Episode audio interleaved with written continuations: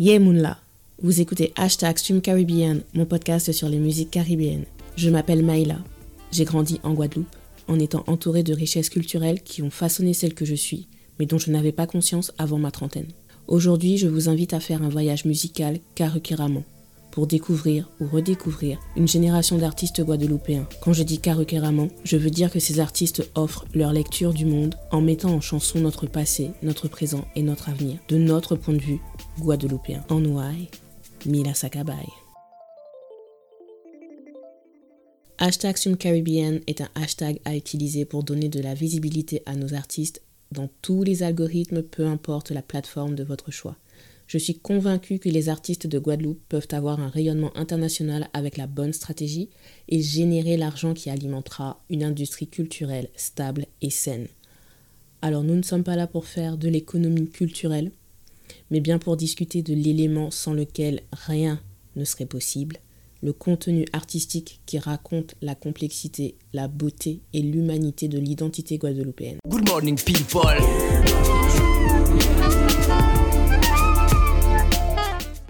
Nous voilà de retour pour un nouvel épisode de Hashtag Stream. C'est ma façon de célébrer le premier anniversaire de ma première série d'interviews musique mise en ligne en 2022. Et c'est aussi l'occasion de faire un bilan de tout ce que je vois depuis 4 ans. Il s'est passé tellement de choses que je me suis dit qu'il fallait garder une trace parce que depuis 40 ans, on nous explique en quoi notre manque de réussite dans l'industrie musicale française est uniquement de notre faute. Depuis 4 ans, j'assiste à un recyclage d'arguments qui étaient valables il y a encore, euh, allez, je suis généreuse, on va dire, il y a 10 ans. Mais ces arguments ne sont plus du tout d'actualité. Donc euh, tous ces faux débats, est-ce qu'on peut les laisser en 2023 Et si ce bilan peut y contribuer, alors tant mieux. Vous me connaissez, je peux faire des monologues de 3 heures, donc je ne sais pas du tout si je ferai ce bilan en un ou deux épisodes. On verra. En tout cas, je vais revenir sur des moments marquants année par année depuis 2019 pour voir les leçons à retenir en termes de marketing, de branding et surtout du storytelling de nos musiques.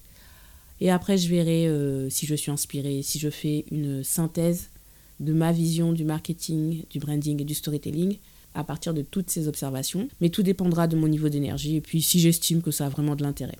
Alors, avant de commencer, je tiens à poser un cadre parce que je me doute que pour certains, c'est la première fois que vous m'écoutez. Les personnes qui me suivent depuis un moment connaissent ma ligne éditoriale. L'univers Karukeramon, c'est une entité que j'ai commencé à développer en 2019 avec le podcast Karukeramon sur la représentation de la Caraïbe au cinéma et à la télévision. J'ai mon podcast Team Team Sur la littérature caribéenne et le podcast hashtag Stream que vous êtes en train d'écouter et qui est sur les musiques caribéennes. J'ai une newsletter mensuelle où je partage mes réflexions sur le marketing culturel en fonction de l'actualité culturelle et je tiens le blog caruqueraman.com dans une démarche d'archivage pour montrer la qualité et la richesse culturelle de la Caraïbe. En résumé, je suis convaincue que notre développement économique passe par le développement de l'industrie culturelle au niveau de la Caraïbe. C'est un sujet qui me passionne, donc je partage avec vous. En ce qui me concerne, j'analyse la fan culture internationale depuis, allez, 25-30 ans maintenant. Et ouais, on vieillit, hein, on vieillit. Mes analyses se basent sur ce que j'ai appris en étudiant l'industrie musicale et audiovisuelle des États-Unis de Corée du Sud et de mes propres observations par rapport à l'industrie musicale française. Et c'est bien pour ça que j'ai une approche différente de ce qui se dit dans l'industrie française et d'ailleurs, je vous invite à contre-argumenter hein, si vous estimez que je raconte n'importe quoi. Je n'ai pas peur du débat. Par contre, sachant que je suis l'une des rares expertes françaises en K-pop et que le monde académique commence juste à produire sur cette industrie, je sais déjà que vous ne trouverez rien pour confirmer ce que je dis quand je parle de la Hallyu. Je fais partie du groupe de gens qui ont aidé à démocratiser la K-pop en Europe à la fin des années 2000. Et donc, je tire une satisfaction personnelle quand les gens sourit et me parle de BTS ou de K-drama aujourd'hui alors qu'il me toisait méchamment il y a 10 ans. Mais tout ça, j'en parle dans mon podcast iGood qui est disponible sur les principales plateformes de streaming. Donc, euh, je vais limiter les exemples sud-coréens parce que je sais déjà que vous n'aurez pas les moyens d'aller vérifier vraiment ce que je dis. Mais je vais les dire quand même parce que je sais que j'ai raison. Et ensuite, la dernière chose que je voulais dire avant de commencer, on fait un petit point vocabulaire. J'utiliserai le terme afro-antillais pour englober guadeloupéen et martiniquais. Je sais que afro-antillais invisibilise les indo-antillais et autres. Sur ce coup-là, comme je vais parler des guadeloupéens et martiniquais dans le contexte français, donc je vous inclus dans afro-antillais parce que pour l'industrie française, antillais égale noir et c'est tout. Mais je vous inclus bien avec nous parce que clairement, nos galères sont vos galères, nos victoires seront les vôtres aussi. Si j'utilise caribéen, c'est dans le sens de développement vers la Caraïbe. Et la Caraïbe, c'est une région du côté des Amériques. Ne venez pas me parler de la Réunion et autres zones d'outre-mer. On peut s'apprécier, on peut collaborer, on peut se soutenir, et je dirais même on doit se soutenir, mais ce bilan aujourd'hui, hashtag Stream Caribbean, ne concerne que les artistes caribéen. Maintenant que j'ai dit tout ça, si vous êtes encore là, passons au cas pratique pour tirer des leçons sur notre marketing, notre branding et notre storytelling de ces quatre dernières années. Good morning people.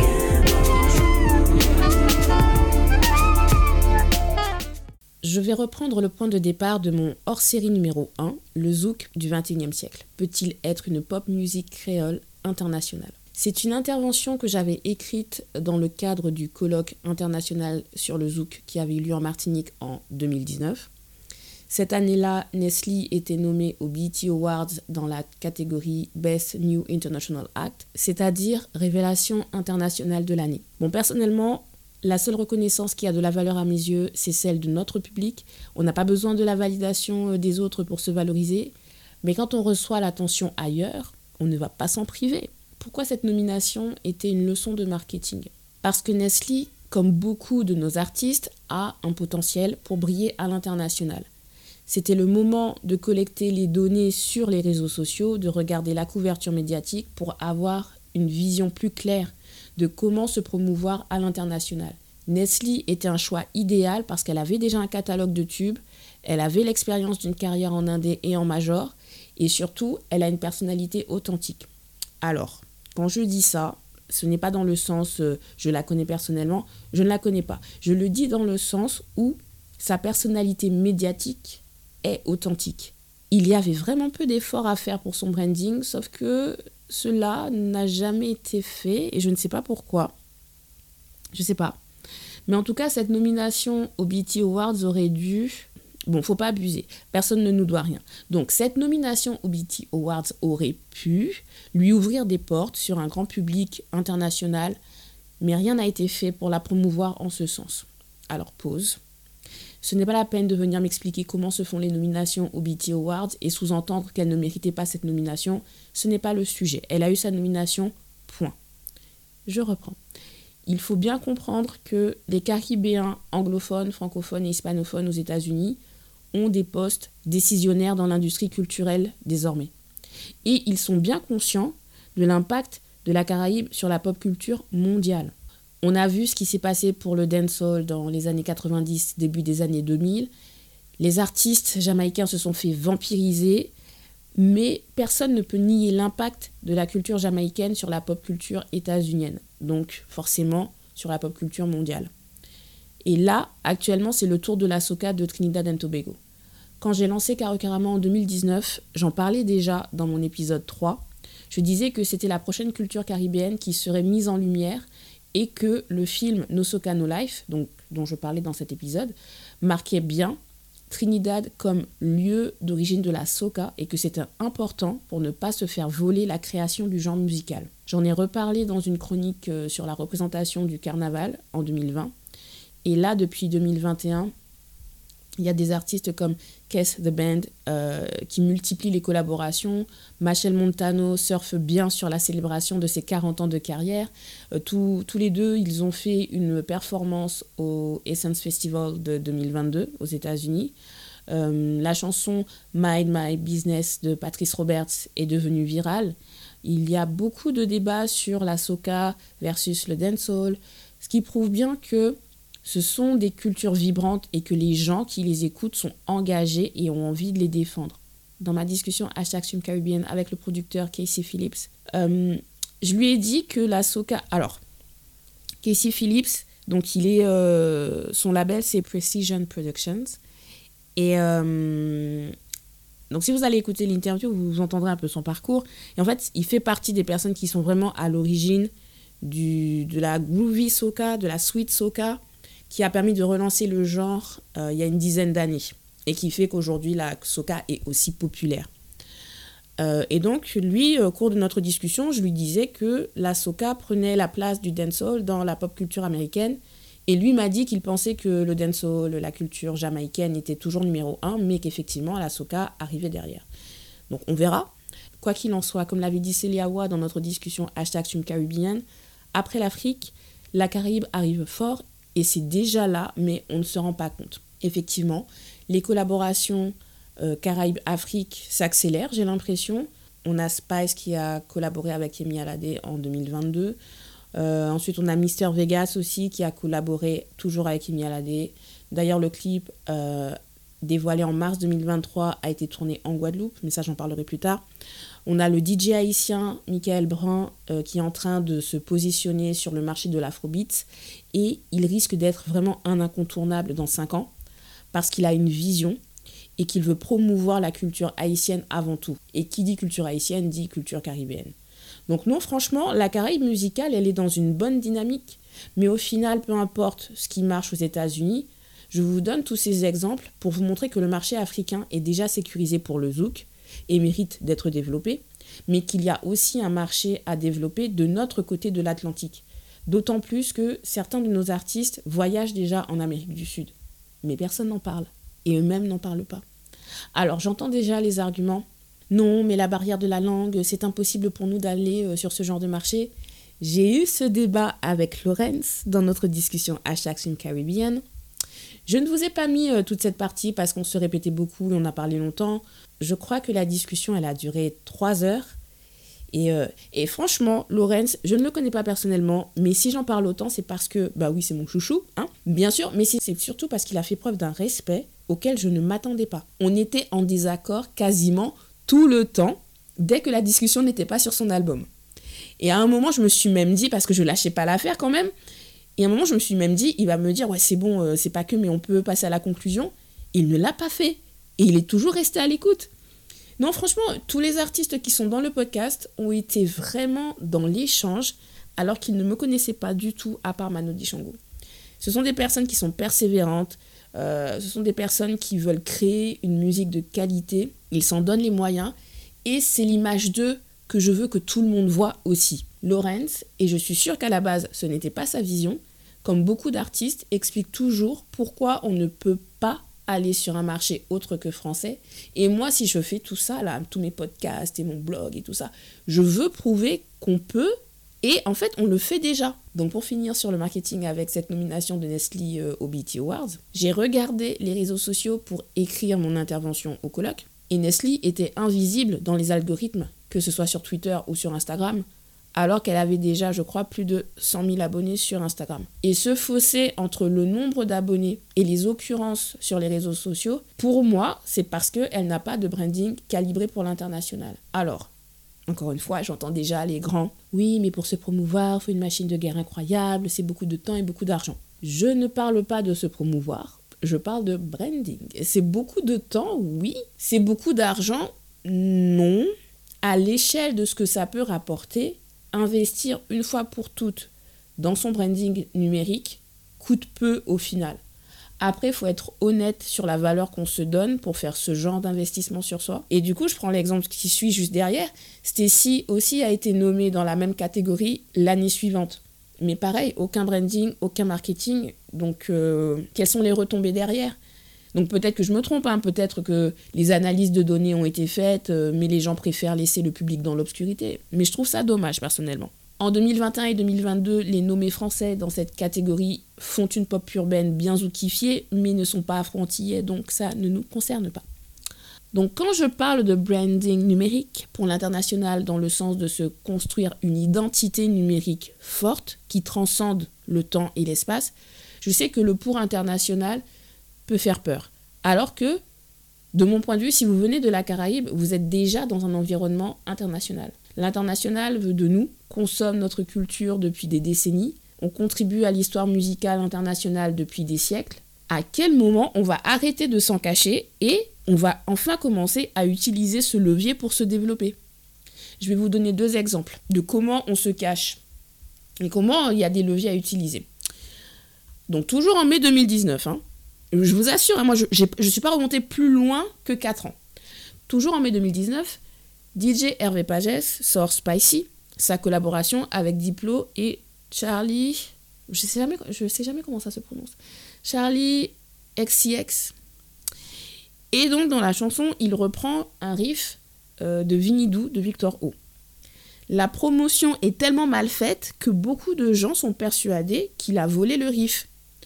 Joël Jacoulet doit expliquer par la suite qu'il avait bien donné son autorisation, que tout est légal. Alors d'un côté, ça fait chaud au cœur de voir nos gens aller défendre un artiste de chez nous. Mais restons concentrés sur le problème, l'invisibilisation de nos contributions. J'ai entendu Victor O raconter euh, la genèse euh, de Vinidou quand il a fait un concert sur Paris. Et j'ai soupiré en comprenant qu'il y avait vraiment un argument promotionnel fort qui n'a pas été exploité dans le dossier presse. Cette collaboration a donné lieu à d'autres collaborations avec DJ Hervé Pages, si les retombées sont significatives, mais ça reste positif. Le deuxième exemple nous emmène en avril 2020. Oriane Wilson, enfin Oriane, sort une collaboration avec Sean Paul pour le single Love Me Ladies. La chanson a reçu un disque d'or en 2022. Allez-y, googlez Oriane Wilson, Sean Paul et euh, comptez le nombre d'articles en français et en anglais. Donc Oriane, euh, moi j'ai appris son existence parce que je suis de loin euh, la carrière des Twins. Écoutez, hein, bon j'aime la danse déjà de base, mais deux Guadeloupéens qui dansent à vie avec Beyoncé, pardon voilà, mais ils sont en train de représenter, donc forcément je suis. Et euh, en 2021, ils ont sorti le single Stranger. Et en fait, c'est Oriane qui a produit ce titre, qui l'a composé aussi, je crois. Et donc, bon, j'avais regardé vite fait qui il était, mais il n'y avait pas grand chose sur lui. Et je ne comprends pas pourquoi, parce que une collaboration avec Sean Paul, quand même. C'est pas mon problème de savoir combien cette collaboration a coûté. Je dis juste, elle existe.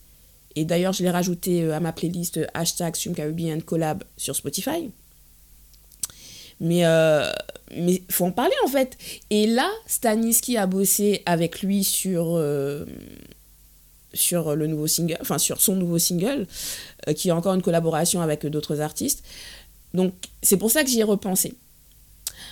Alors honnêtement, c'est pas mon délire. Musicalement, ça va. Oriane, il applique la formule des hitbangers, donc pour fonctionner à l'international, mais vraiment dans les clubs. Donc c'est du boom boom et voilà, t'as juste envie de danser et il le fait bien en créole, en anglais, en espagnol, en français. Donc c'est bien. Après, j'avoue, je n'adhère pas à l'esthétique de ces clips, mais c'est parce que euh, je suis pas le public cible, donc bon, j'ai l'habitude maintenant, hein, voilà. Mais en tout cas, là, je parle d'Oriane parce que justement, je n'en entends pas parler alors qu'il fait concrètement tout ce que l'industrie musicale française dit qu'on est incapable de faire. Se construire un public hors de la France en chantant dans des langues différentes, tout en restant fidèle à sa culture caribéenne. Et ces collaborations à l'international sont des cartes de visite pour contacter d'autres artistes internationaux, pour prospecter sur d'autres marchés, et surtout, c'est le reflet de la richesse de notre histoire musicale. Une histoire musicale qui est toujours passée sous silence en France. Ce qui m'amène au cas pratique sur le storytelling autour du zouk entre 2020 et 2021. Sur ces deux années, on a eu droit à un concentré de médiatisation dévalorisante sur notre zouk. Mais en vrai, il n'y a eu absolument rien de nouveau par rapport à la façon dont les artistes de zouk et les artistes afro-antillais en général sont traités depuis le Chevalier de Saint-Georges. Allez, moi j'ai dit maintenant, je, le cite toujours, maintenant qu'il y a un film sur sa vie, les gens savent. Donc voilà. Mais euh, en termes de discours, il n'y avait rien de nouveau. Dans Loin de la mer, donc l'autobiographie de Jocelyne Berroir, euh, la chanteuse de Cassave a plein d'anecdotes sur le mépris des médias français envers le groupe, jusqu'à la fin des années 90. Mais ce qui était différent sur euh, ce discours dévalorisant là qu'on a eu en 2020-2021, c'est qu'il venait principalement de journalistes et de créateurs de contenu afro-français. Pourquoi ça s'est produit en 2020-2021 Je pense que c'est l'effet confinement-pandémie. L'industrie musicale était à l'arrêt à cause du Covid-19. Les journalistes afro ne savaient pas de quoi parler. Ils ont replongé euh, dans leurs souvenirs de jeunesse avec en musique de fond Ancré à ton port et Mon soleil. Et ils se sont dit, bon, allez, on va parler du zouk. Sauf qu'ils ont pris la même approche dévalorisante que l'industrie a toujours eu envers nous. Et bon, alors attendez, que ce soit bien clair, je ne suis pas là pour attaquer les afro-descendants non antillais. Nos oppressions seront toujours liées, mais ce n'est pas parce qu'on partage tout ça qu'il faut se taire quand il y a un manque de respect envers nos créations qui reflètent notre identité. Quelle était la finalité derrière tout ce discours infantilisant qui fait passer les Afro-Antillais pour des gens archaïques, ignorants, ayant échoué là où les autres réussissent brillamment? Je pose la question. Et si vous me trouvez dur dans mes propos, je vais vous expliquer le pourquoi de ma formulation. On peut me dire que ces vidéos, ces articles étaient pour nous valoriser, qu'ils ont fait ça parce que le zouk est à eux aussi. Alors déjà, rien que cet argument, on a grandi avec le zouk, le zouk est à nous aussi. Je suis désolée, euh, ça ne justifie pas euh, le manque de respect envers nous. Je veux bien entendre l'argument, mais dans ce cas-là, pourquoi au moment où vous avez accès aux espaces médiatiques dont nous avons toujours été exclus ou qui nous ont exploités, c'est pour nous expliquer par A plus B comment on a échoué et en quoi notre zouk ne vaut rien. Pourquoi le zouk c'est en nous vous fait rire alors que vous savez très bien que c'est dit uniquement dans un sens historique et pas dans un sens économique. Ce n'est pas parce qu'on dit le zouk c'est en nous qu'on veut dire que les autres ne peuvent pas en faire. C'est d'ailleurs le consensus euh, que tous les artistes de zouk afro-antillais suivent depuis une dizaine d'années, je vais dire, à ma connaissance en tout cas. Producteurs, compositeurs, interprètes, DJ, tous, ils disent on est content de voir que le zouk a voyagé, que d'autres cultures s'y retrouvent, parce que ça veut dire qu'on a créé quelque chose de beau. Jamais ils n'ont clashé les artistes de pop urbaine, alors qu'ils auraient pu protester au moment où les sonorités zouk et compas étaient vraiment reconnaissables. Alors, je pense qu'ils ont dû se plaindre en privé, en public. Ils n'ont rien dit qui soit resté dans les mémoires et qu'on nous ressortirait au moindre écart, comme nous on le fait pour Taiki. Donc, notre public accueille à bras ouverts des artistes non antillais qui font du zouk, même quand ces artistes nous manquent de respect. Donc, pour revenir au storytelling autour du zouk en 2020-2021, il se résume à tout d'abord, le zouk des Afro-Antillais est mort, ou en tout cas est rétrograde. Et je fais exprès d'employer rétrograde dans le sens premier du terme qui est péjoratif. Et la deuxième chose, c'est regarder à quel point les artistes non afro-antillais ont sublimé le zouk. Par contre, les vraies questions dont je cherche les réponses là depuis 4 ans je ne les entends toujours pas. Où sont les portraits des compositeurs, producteurs afro-antillais responsables des hits de pop urbaine des autres? Quelle est leur contribution à l'échelle de l'industrie musicale française? C'est-à-dire le nombre de certifications, le nombre de titres produits, les artistes avec lesquels ils collaborent et qui ne sont pas forcément de pop urbaine. Pourquoi les artistes non afro-antillais se font signer et pas nos jeunes artistes qui font exactement la même musique Pourquoi nos artistes se font recaler en radio et pas les non afro-antillais qui font, je le rappelle, exactement la même musique Je reprends l'exemple de Nestlé. Certes, son branding, voilà, il est inexistant comparé à sa longue carrière, mais à quel moment vous l'avez valorisé? Là, je m'adresse vraiment à ceux qui, qui sont créateurs de contenu et compagnie. Où sont les articles qui analysent ses albums? Où sont les interviews qui la présentent en tant que parolière et compositrice? Où sont les articles de mode? Parce qu'elle a un sens de la mode quand même, Nestlé. Moi, je regarde Ronisia, elle a déjà eu, euh, elle, a, elle, a, déjà été mise en lumière par Vogue France. Donc c'est beau de dire le zouk, c'est à nous aussi. On vous remercie pour le love, mais on sait bien que ce n'est pas l'enjeu. Il faut arrêter deux minutes. Ce storytelling qui nous présente comme des incapables nous conditionne à nous dévaloriser et à ne pas rêver grand. Moi, j'ai mal au cœur à chaque fois que nos artistes minimisent les accomplissements de Kassav. Dès qu'on leur dit Regardez euh, ce que Kassav a accompli, les artistes de ma génération font un contre en disant Ouais, mais aujourd'hui, Kassav n'aurait pas ce succès, euh, les temps ont changé. Bon, déjà, je ne suis pas de cet avis, parce que, voilà, Pierre-Édouard Décimus, il avait une vision. Et il a toujours été à fond sur les nouvelles technologies, donc moi, je pense honnêtement qu'il aurait débuté là maintenant, il aurait encore tout cassé. Bref, c'est mon avis. Mais euh, je pense que nos artistes se mettent sur la défensive parce qu'ils entendent vous, vous êtes nuls. Donc je profite de cet épisode, si des artistes écoutent. Quand on vous dit regardez ce que Kassav a accompli, Personne ne vous dit de faire le zouk de Cassav, ni de faire comme Cassav en termes de marketing ou de promotion. Pierre-Édouard Décimus et Jocelyne Berroir eux-mêmes disent que cela a été un des points faibles du groupe. Donc ce qu'on vous dit, c'est regardez ce que Cassav a fait et bossez sur cet aspect à partir de vos moyens à vous. Ce qu'on vous dit, c'est que c'est possible pour vous d'atteindre ce niveau de qualité musicale et de reconnaissance internationale. Ce qu'on vous dit, c'est que sans réseaux sociaux, sans passer par les médias mainstream, regardez tout ce que ce groupe a accompli. Regardez comme il a inspiré d'autres grands artistes aux quatre coins du monde. Et vous, les seuls légitimes pouvoir revendiquer le statut des héritiers de Cassav, pourquoi refuser d'utiliser l'expérience exceptionnelle de ce groupe pour apprendre et grandir? Pourquoi refuser d'utiliser les accomplissements de Kassav pour revendiquer la place que vous devriez avoir après les combats que Kassav a menés pour vous ouvrir la voie? Bon, désolé pour l'envolée lyrique, mais c'est tellement dommage et c'est tellement frustrant. Donc oui, ce nuage médiatique mené par les Afro-Français aurait pu rester un simple nuage si nos artistes avaient gardé le silence. Et là, je parle principalement de la génération d'artistes sacrifiés du RB français des années 90-2000. Euh, Certains font du zouk aujourd'hui, mais ils font comme si c'est par dépit, parce que l'industrie française ne voulait pas d'eux dans le RB ou dans la variété. Donc pourquoi en avoir parlé là maintenant? Encore une fois, il y a certainement l'effet euh, confinement, le ras-le-bol du racisme et de l'irrespect euh, qu'ils subissent depuis le début des années 2000. Et ils ont sauté sur l'occasion quand on leur a permis de s'exprimer en se disant qu'ils étaient dans des espaces safe et euh, qu'ils auraient de la visibilité. Mais en vrai, ils avaient tellement d'amertume qu'en critiquant le zouk ou en disant qu'ils ne le revendiquaient pas, ben en fait, ils critiquaient aussi leur public de cœur, indirectement. Et leur public de cœur, c'est la communauté antillaise. En termes de marketing, promotion, branding, storytelling, de tout ce que vous voulez, pour moi, c'était une catastrophe niveau 10 sur une échelle de 1 à 5. Même sans avoir fait du média training, c'est du bon sens de toujours remercier le public de chez soi. Donc franchement, je n'en peux plus des critiques sur le public antillais sur la place publique.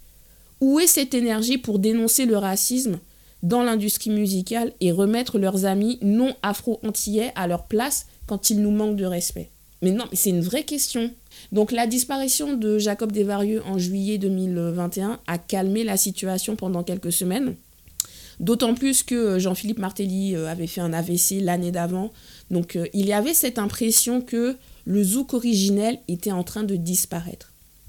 Mais c'était l'œil du cyclone. À la rentrée 2021, le dossier de Yard sur l'héritage afro-caribéen dans la musique urbaine a été le point d'orgue de ce storytelling dévalorisant. C'était il y a plus d'un an et je me souviens comment j'ai fait chauffer les DM des gens tellement j'étais fâchée. Et encore une fois, c'est pas tant ce qui a été dit euh, contre nous ou sur nous qui m'a agacé, parce qu'on a l'habitude du mépris. Franchement, ça ne me touche plus. Mais là, j'étais agacée de voir que tout le monde applaudissait, limite remerciait, sans rien réfuter de ce qui a été dit dans ce dossier. Alors, on va commencer par les propos de Keisha, j'ai vu la vidéo d'une quinzaine de minutes. Je connais la magie du montage et on peut facilement mal interpréter les propos de quelqu'un en coupant euh, au bon endroit. Mais je pense que le montage reflète quand même bien ce que je l'ai déjà entendu dire ailleurs. Donc son discours faisait très moi, j'avais proposé de faire ci, de faire ça pour emmener le zouk plus loin. Les producteurs antillais ont refusé de m'écouter et voilà où on en est. Ils ont loupé le branding du zouk. Je ne minimise pas ce que Keisha a accompli sur le plan business, mais je questionne le fait qu'il soit présenté comme le seul expert de notre zouk. Pour moi, c'est un exemple concret de notre invisibilisation constante dans un genre musical qu'on a créé. Au nom de quoi son avis est retenu comme le seul éclairage valable sur le zouk afro-antillais aujourd'hui. Et par contre, pour ce même dossier, on fait Admiralty un danseur dans l'âme et Kim applaudir les hits de pop urbaine influencé par le zouk et le compas. S'il s'agissait d'avoir l'expérience d'un faiseur de tubes de zouk, pourquoi ne pas avoir contacté aussi Ali Angel ou Joël Jacoulet ou Staniski Et moi maintenant, je cite Staniski dès que je peux parce que je reste choqué du nombre de tubes qu'il aligne à l'année depuis 20 ans. Pareil pour Joël Jacoulet, puis même depuis un peu plus longtemps pour lui. Ils sont dans la recherche musicale, c'est-à-dire qu'ils veulent innover et pas juste exploiter des samples. Qui en parle? De toute façon, à l'heure actuelle, j'espère bien qu'ils refuseront les interviews françaises parce que après cette année 2021, ils ont les récépissés pour refuser sans regret. Il y a euh, Jocelyne Berroir qui partage deux anecdotes dans Loin de la mer sur le fait d'avoir la promesse d'être bien mis euh, en valeur dans les médias et en fait, euh, à la fin, elle est juste utilisée pour faire de la figuration. Une fois, elle avait une performance à faire. je ne sais plus si c'était en Guyane ou en Martinique, je sais plus. En tout cas, il, y avait il fallait qu'elle voyage sur un timing vraiment serré. Donc, elle avait refusé d'aller, euh, je crois que c'était l'émission Ça se discute, parce que c'était euh, une performance qui lui tenait vraiment à cœur et elle n'en pouvait plus du manque de respect des médias.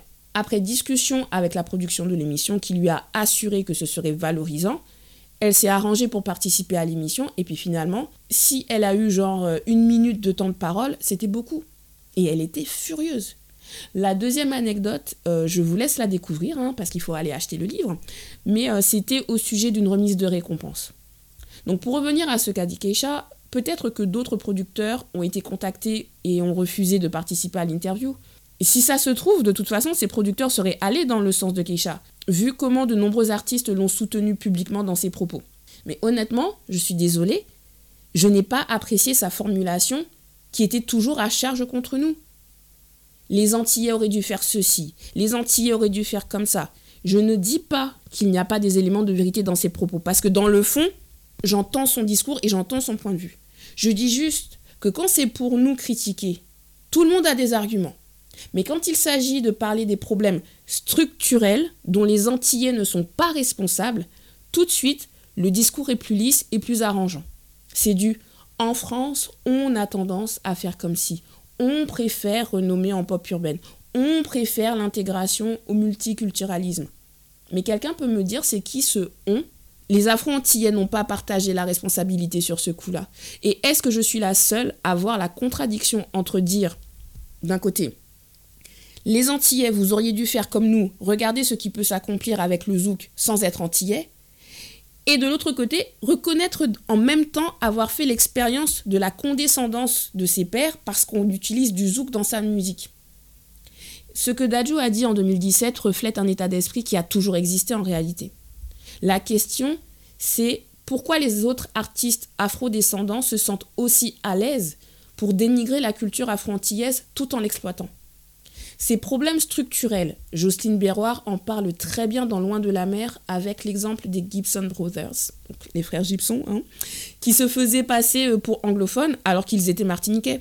Et leur cas n'était pas unique. Je vous l'ai dit dans mon épisode sur euh, Qu'est-ce qu'être un artiste caribéen? Il était courant pour les artistes afro-antillais de se faire passer pour des Américains pour bosser en France dans les années 60, 70, 80. Et tout le monde le savait, puisque je l'ai entendu dans un feuilleton français du début des années 60.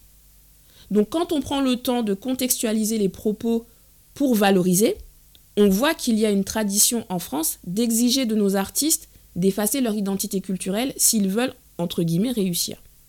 C'est pour ça que Pierre-Édouard Decimus a fait tout un travail de déconstruction et de reconstruction en créant le concept Cassav. Il continue ce travail de questionnement sur qui il est. Et c'est ça notre réalité. Au début du XXe siècle, on devait se justifier d'exister. Dans les années 60 aussi, dans les années 90 toujours, en 2021, rien n'a changé et c'est fatigant. Je peux comprendre que nos artistes aient baissé les bras et fini par intégrer la perception des autres sur nous-mêmes. Je n'approuve pas, mais je comprends. Donc je termine sur les propos de Keisha. Pourquoi personne ne sait qui a inventé le zouk demande-t-il. Pourquoi c'est pas une information qui est passée euh, dans le savoir grand public alors qu'on peut retracer les débuts des autres genres euh, musicaux Mais je vais vous dire pourquoi. Pour la même raison pour laquelle il a fait toute cette interview et à aucun moment le nom de Pierre-Édouard Decimus n'a été cité. Kassav a été cité, oui. Mais si Keisha peut nous dire que le reggaeton ne serait rien sans le dembow de Shabba Ranks, pourquoi elle ne profite pas de l'occasion pour éduquer le peuple et parler du Love and Cadence de Pierre-Édouard Decimus? Si effectivement il a prononcé euh, le, nom, pourquoi ça a été coupé au montage? Tant que les médias français refusent de faire ce travail de vulgarisation dans le sens de notre valorisation, les écrits universitaires qui existent en anglais et en français depuis les années 80 resteront confidentielles. Tant que les personnes qui ont exploité et continuent d'exploiter le zouk en parlent sans la précision, sans la révérence qu'elles accordent aux autres genres musicaux, le storytelling autour du zouk afro-antillais ne changera pas. Notre zouk sera toujours vu comme une sorte de sous-musique faite à l'instinct, qui ne s'inscrit pas dans l'histoire musicale du monde, parce qu'elle n'a ni passé ni avenir. Et quand je dis ça, en fait, je ne parle pas que du zouk. Hein. On veut nous faire croire que nous sommes que des sportifs et des ambianceurs pour divertir la galerie. En vérité, la Guadeloupe et la Martinique sont une terre d'excellence musicale depuis des décennies. Nos musiciens apportent leur expertise, leur savoir-faire à des artistes reconnus sur la scène internationale. Tout le monde ressort l'anecdote de Miles Davis qui valide Kassav, mais on a des dizaines et des dizaines de musiciens qui ont une réputation solide et continuent de faire rayonner notre culture à travers le monde. Rien que sur ceux actifs sur ces 30 dernières années, je pense à Stéphane Cassery, Franck Nicolas, Thierry Fanfan, Jacques Schwarzbart, Mario Canonge, Alain Jean-Marie, Arnaud Dolmen, Grégory Privat, Sonny Troupé, Malika Tyrolien, Célia entre autres. Et vous constatez que ce sont des musiciens de jazz, mais ils ont tous cette approche à la fois populaire mais rigoureuse de la musique. Populaire, c'est vraiment dans le sens du peuple, parce qu'ils valorisent leurs racines dans le gros cas, pour ceux qui sont guadeloupéens, dans le belay, pour ceux qui sont martiniquais, qui sont des musiques témoignant de nos racines africaines mais ils ont aussi une approche rigoureuse parce qu'ils sont dans la technicité, ils sont dans l'exigence artistique, ils se prennent au sérieux. Et quand on regarde du côté de nos artistes des musiques populaires, je retrouve cet esprit avec, je les cite encore, mais pour le si peu de fois dont on parle d'eux, permettez que je le fasse, je retrouve cet esprit avec Joël Jacoulet, avec Staniski, avec Exosmet Kakola, avec Mano Shango. Si on va dans le zouk, évidemment, je vais reciter Lorenz, comme toujours. Euh, mais après, il y a aussi ceux qui ont une volonté de, de, relancer le zouk, comme le zouk de Kassav. Donc, euh, par exemple, il y a Made in Music, il y a aussi euh, le groupe Tempo Classic Live. Donc, je veux dire, l'industrie française fait comme si celui ou celle qui est son élu signifie que les autres afro-antillais ne réussissent pas par manque de talent, alors qu'on est validé à un niveau international depuis plusieurs générations. Donc oui, je veux bien reconnaître qu'il y a eu un loupé dans le branding du Zouk. Au passage, un loupé qui est parfaitement rattrapable. Hein. Quand je vois ce que la Soca a fait en l'espace de 10 ans, ce que la K-pop a fait en l'espace de 15 ans, mais c'est trop facile de présenter cette situation sous un angle fataliste, sans insister sur le contexte avec les problèmes structurels et l'impact psychologique sur nos artistes. Le dernier volet de ce dossier Yard, c'était une rencontre débat où il n'y avait pas un seul artiste de zouk afro-antillais actuel dans le panel des invités, alors que Lorenz et Johan avaient sorti deux excellents projets en 2021. Le chanteur Hiro a eu l'humilité de reconnaître que les autres artistes afro-français et lui-même auraient dû faire plus pour valoriser le zouk. Ce n'est pas à nous qu'il faut dire que vous aimez le zouk. C'est quand vous allez faire vos interviews dans les médias qui ne nous calculent pas qu'il faut le dire. C'est quand vous êtes sur scène et que vous présentez un morceau à votre public, qui n'est pas notre public, c'est là qu'il faut profiter pour parler du zouk qui vous a inspiré. Bon, Claudiciard est intervenu, je ne sais pas si je reviens sur ses propos ou pas, mais lui, en fait, il est toujours dans l'idée, on a l'impression qu'il est dans une sorte euh, de demande de reconnaissance symbolique. Pardon, mais on sait bien que ce n'est pas la reconnaissance symbolique qui permet de créer, c'est l'argent. Ce que nos artistes veulent, ce sont les moyens financiers pour faire la musique qu'ils veulent. Donc, que retenir de ce cyclone médiatique euh, en 2020-2021 Au lieu de dénoncer les problèmes structurels de l'industrie, on s'est retrouvé avec des critiques sur nos artistes et sur notre public. Ce même public qui se déplace pourtant pour remplir la Cigale, l'Élysée Montmartre et je ne sais quelle autre salle mythique française qui servent à nous valider. Franchement, fin 2021, j'étais tellement en colère face à l'absence d'échanges constructifs sur le zouk, que c'est là que j'ai commencé à bosser sur mon podcast Hashtag. J'avais toujours refusé de faire des interviews, mais je me suis fait violence pour contacter des artistes de ma génération dans des genres différents. Comme j'ai dit, je voulais montrer notre richesse musicale et surtout, je voulais qu'ils aient un espace où ils peuvent montrer qu'ils sont passionnés et qu'ils ont une vision claire de ce qu'ils veulent accomplir. Je ne le formulais pas comme ça euh, à l'époque, mais en fait, cette série d'interviews aurait pu s'appeler Les vrais héritiers de Kassav. Donc parallèlement à cette médiatisation dévalorisante du zouk, on a un autre cas pratique de marketing avec le flou sur ce que représente réellement le streaming dans la carrière d'un artiste aujourd'hui. À la rentrée 2021, tout le monde a célébré l'arrivée de Spotify dans la Caraïbe. Et je n'ai pas compris.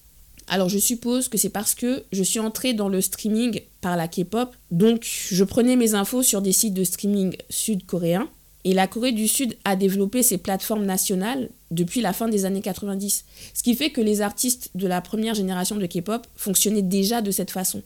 C'était déjà intégré dans leur stratégie promotionnelle. Donc quand arrive la deuxième euh, génération vers 2005-2006, le public est déjà rodé à utiliser les plateformes de streaming et à streamer. Et la raison principale pour laquelle les agences ont fini par investir les plateformes occidentales comme YouTube à partir des années 2010, c'est parce que c'était trop compliqué pour le public hors de Corée du Sud d'avoir accès aux plateformes de streaming nationales, ce qui représentait un manque en visibilité et un manque à gagner pour les agences. Si le gouvernement sud-coréen avait ouvert son cyberespace, parce que c'est hyper réglementé, hein, je pense que les agences n'auraient pas cherché autant à se mettre sur les plateformes de streaming occidentales. Et même encore aujourd'hui, Spotify est l'application la moins utilisée en Corée du Sud. Donc c'est pour ça que ça me fait sourire quand j'entends les gens citer les fans de K-pop pour montrer comment ils soutiennent leurs artistes en streaming. Euh, ce ne sont pas les fanbases sud-coréennes hein, qui streament sur YouTube, Apple, Spotify et compagnie. Ce sont bien les fans non sud-coréens qui donnent ce soutien à des artistes qui ne sont pas de chez eux. Mais je vous l'accorde, hein, il y a des techniques pour streamer et les fanbases K-pop sont à la pointe du fonctionnement des algorithmes. Donc pour revenir à Spotify, dans la Caraïbe, en vrai, de mon point de vue, c'est plus un obstacle au développement d'un marché intra-caribéen. Mais bon, c'est un autre sujet. Là, on va rester sur à quoi ça sert d'être sur Spotify. Je trouve l'argument nos artistes ont un manque à gagner parce que le public local ne peut pas les streamer un peu léger, quand un million de streams Spotify représente environ allez, 2000 euh, euros de revenus, et si l'artiste est sous contrat, son label récupère euh, une grosse partie de la somme. Donc, est-ce que quelqu'un peut m'expliquer comment la population afro-antillaise locale, qui représente environ 600 000 personnes, pourrait-elle à elle seule permettre à tous nos artistes de vivre décemment et entretenir leur famille? Présenter la situation sous cet angle, pour moi, c'est juste encore une fois, mettre la pression sur le public de cœur, sur le public de base, de faire de nous des boucs émissaires si la situation financière de nos artistes ne s'améliore pas avec l'arrivée de Spotify aux Antilles. Alors bien sûr, je ne suis pas en train de dire qu'il ne fallait pas se battre pour avoir Spotify aux Antilles. Je dis juste que ce n'était pas une fin en soi. Ça aurait dû être juste une étape dans une réflexion autour de notre storytelling, de notre branding et de notre développement sur la Caraïbe. L'intérêt d'être sur ces plateformes de streaming pour nous, c'est d'être accessible pour un public non français et de collecter des datas pour connaître notre public afin de mettre en place les stratégies promotionnelles adéquates. Et quand je dis stratégie promotionnelle adéquate, je veux dire que ça va au-delà de dire Woullo bravo, regardez, on est dans telle playlist officielle. Non mais ces playlists, c'est pour satisfaire l'ego. Mais euh, franchement, euh, je surveille le Zouk Station depuis ses débuts. Je pense que s'y trouver est plus un frein qu'autre chose, honnêtement. Mais bon, je dis ça par rapport à l'analyse de mon algorithme. Tout ça pour dire que le nombre de streams ne comptera jamais si la personne en face a décidé de ne pas vous considérer de toute façon. Ce qui nous amène à fin 2021, avec un autre cas pratique sur notre branding amélioré. Donc qui fait autorité dans le zouk, au vu du dossier de Yard, ce ne sont pas les Afro-Antillais. Et la débâcle sur l'affiche du festival de zouk de la Réunion prévu en janvier 2022 illustre bien ce point de vue. La tête d'affiche, c'est Weshden, une jeune chanteuse de pop urbaine qui ne s'est jamais présentée comme une chanteuse de zouk. Alors, il faut rappeler qu'il y a eu un précédent. En décembre 2020, un concert avait été annoncé en Guadeloupe pour mars 2021, et le gars euh, de Jérusalem était co-tête d'affiche avec Weshden, alors que des chanteurs locaux, comme Admiralty, étaient en petit au bas de l'affiche. Les réseaux sociaux avaient crié au scandale. Je vous concède que ce n'était pas un concert de zouk en soi, mais je veux dire que, sur le principe, Weshden a été placée en tête d'affiche face à des artistes locaux avec plus d'accomplissement qu'elle. Et je ne dis pas ça euh, de façon péjorative, hein. elle vient à peine de commencer sa carrière, elle n'a pas vécu autant que les autres artistes qui étaient invités, donc c'est logique que son CV soit moins long. Bon, au final, le concert a été annulé. Donc revenons au festival de Zouk à La Réunion. Les réseaux sociaux ont râlé. Euh, je n'ai pas le souvenir que les artistes Zouk aient râlé publiquement, mais finalement l'affiche a été modifiée et Weshden a différé sa venue à La Réunion. Que faut-il retenir de ce cas pratique pour notre branding?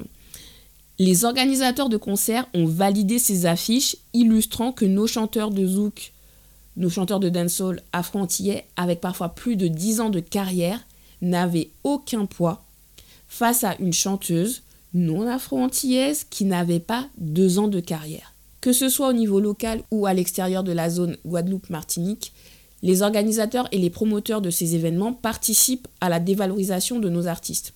Ils donnent l'impression que les Afro-Antillais ont une image tellement peu vendeuse que tout un festival de zouk peut s'organiser avec une tête d'affiche qui ne chante même pas du zouk. Alors, je regarde le temps on va le faire en deux parties, les gens, parce que clairement, vous n'allez pas m'écouter plus d'une heure.